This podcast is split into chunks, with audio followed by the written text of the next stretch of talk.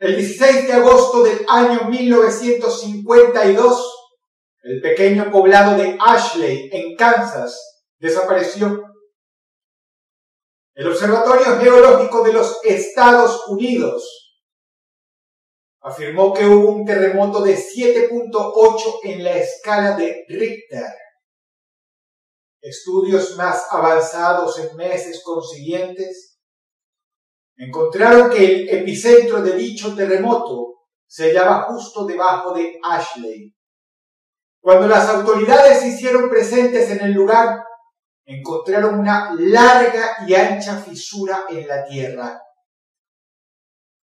Medía casi un kilómetro de largo por medio kilómetro de ancho.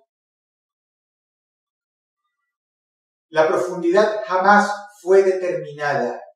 Sin embargo, a simple vista, se podía ver que había un foso de fuego y magma.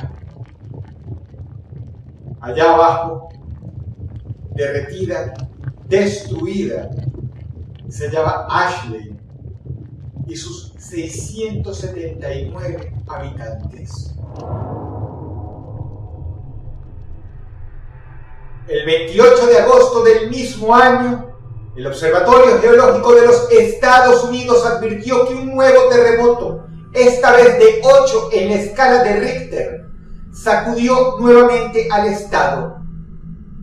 Las autoridades con asombro afirmaron que este nuevo temblor cerró la fisura de casi un kilómetro de largo por medio kilómetro de ancho que se había tragado al pueblo de Ashley y a sus 679 habitantes.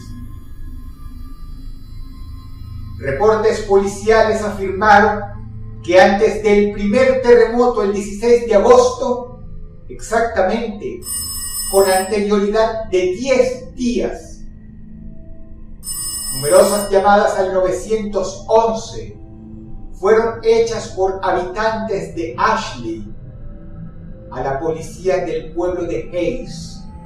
Ashley, al ser un pueblo tan diminuto, no contaba con su propia policía. La primera llamada fue de un sujeto que se identificó como Simon Harwell. El hombre le dijo a la persona del 911 que le atendió la llamada que había visto un pequeño orificio negro en el cielo. A las 6 de la mañana del día siguiente, tal como se prometió, una patrulla de policía del condado de Hayes fue enviada a investigar el caso por la única carretera que conducía a Ashley. 40 minutos después, el oficial de policía Petersen llama de vuelta a la comisaría.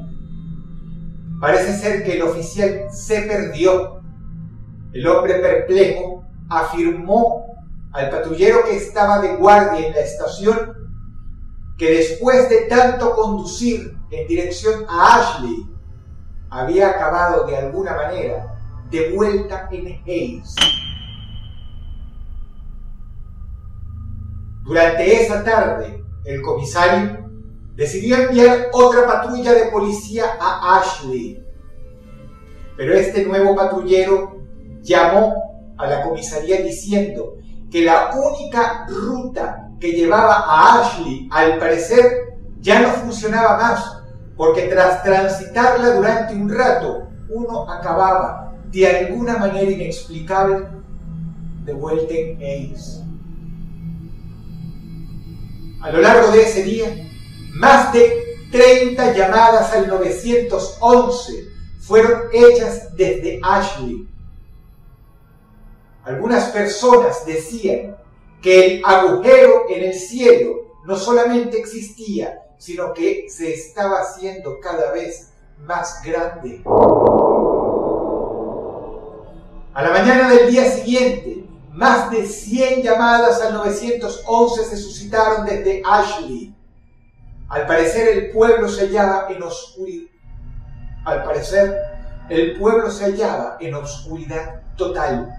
Era como si el sol nunca hubiese salido. Una de las llamadas más sorprendentes al 911 que se suscitaron durante aquel día vino de una señora que, en lágrimas, gritaba histérica y había afirmado que su hija estaba afuera. Al parecer, la niña escuchaba la voz de su padre desde allá, desde el sembradío, llamándola. El único problema con eso es que aquel hombre había muerto tres años atrás en un accidente de tránsito tras conducir ebrio. Llamadas de extrañísima naturaleza se suscitaron durante las 48 horas siguientes.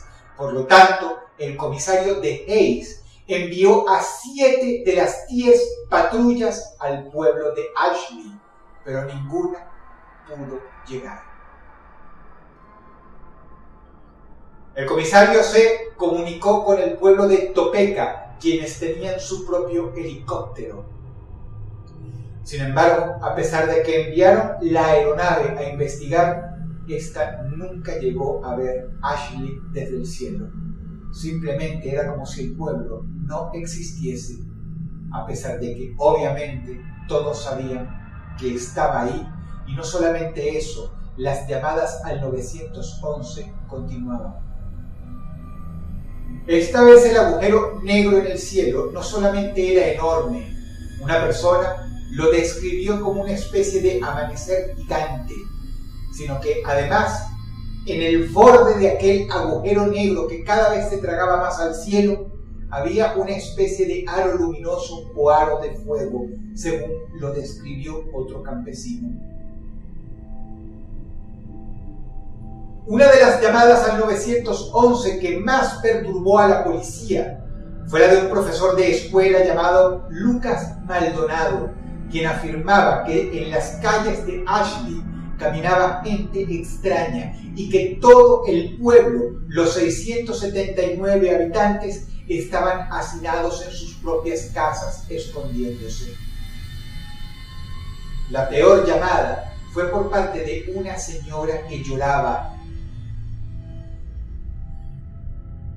Ella decía histérica, han regresado, han regresado. Cuando el operador del 911 de Hayes logró calmarla, ella especificó, era como si la gente muerta se hubiera levantado de su tumba otra vez y todos parecían estar severamente quemados. La señora se hallaba traumatizada. Ella había perdido un hijo hacía 10 años y afirmaba poder verlo. El niño, completamente calcinado, gritaba por su mamá desde afuera.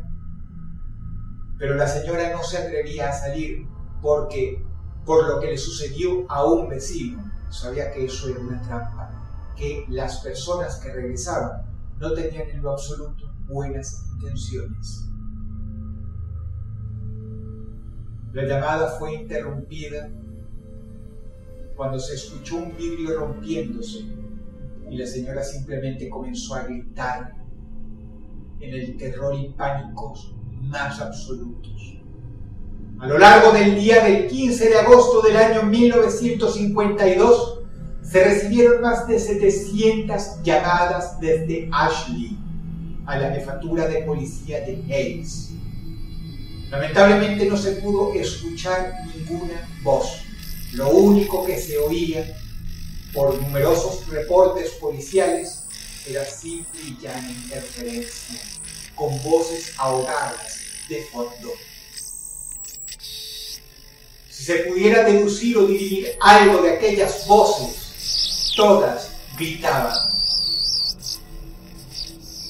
El 16 de agosto del año 1952 ocurrió el primer terremoto que se tragó por completo al pueblo.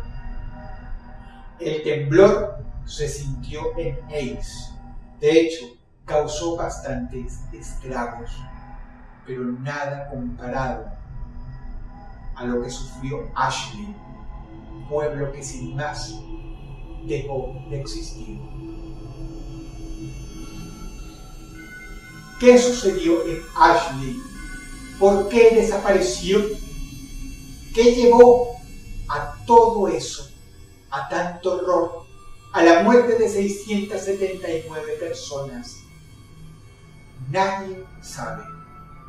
Y el gobierno en aquel entonces, tanto como ahora, hace como si el caso jamás hubiera ocurrido. Un gran misterio del siglo XX.